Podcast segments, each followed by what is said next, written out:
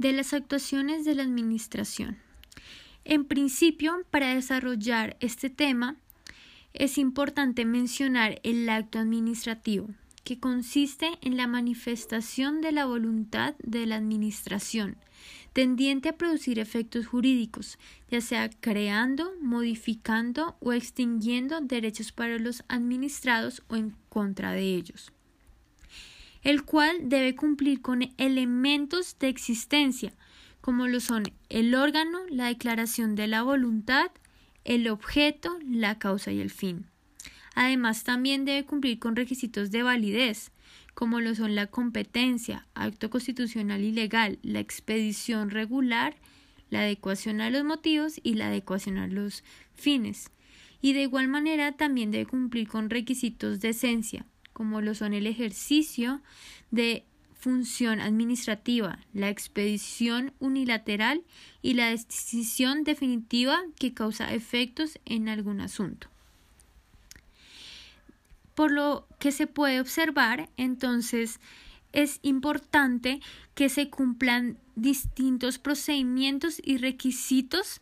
para lograr la formación del acto administrativo definitivo. Todo esto basándose en la presunción de legalidad, lo cual tiene como fin es que mediante los funcionarios de la Administración se pueda lograr satisfacer las necesidades comunes o la prestación de servicios públicos. Además, y por otro lado, es importante nombrar que existen recursos que los administrados pueden ejercer cuando consideran que sus derechos son vulnerados por un acto administrativo. Entonces, en principio hay que mencionar el recurso de reposición, el cual se puede interponer directamente ante el funcionario que tomó la decisión administrativa, con el fin de que aclare o revoque el acto administrativo. También está el recurso de apelación, el cual se utiliza para recurrir ante el superior administrativo o funcional con el mismo fin. También existe el recurso de queja, que se utiliza en aquellos casos donde el funcionario rechaza la apelación.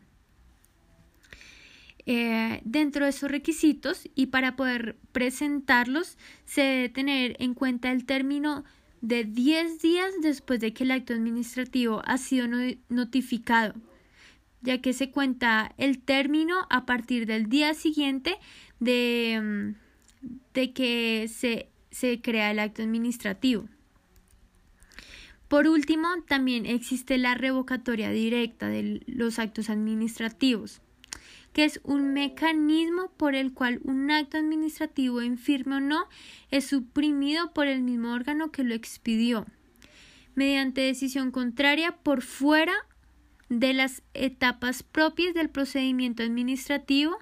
y en virtud de causales expresas y especialmente señaladas por la ley. Aparte de los recursos que se pueden interponer en contra de esos actos administrativos, también existen medios de control jurisdiccionales para reclamar la satisfacción de una pretensión, los cuales son la acción de nulidad, que pretende dejar sin efectos el acto administrativo demandado. También está la nulidad y restablecimiento del derecho, que, la, que pretende buscar dejar sin efectos el acto administrativo demandado y de igual manera que se indemnicen los perjuicios ocasionados con la expedición del acto. También está la reparación directa, que busca la declaratoria de responsabilidad del Estado y la reparación del daño. Y también existen otro tipo de acciones que se pueden ejercer ante la jurisdicción, como son la reparación de las controversias contractuales, la nulidad por inconstitucionalidad, el control inmediato de legalidad y la nulidad electoral.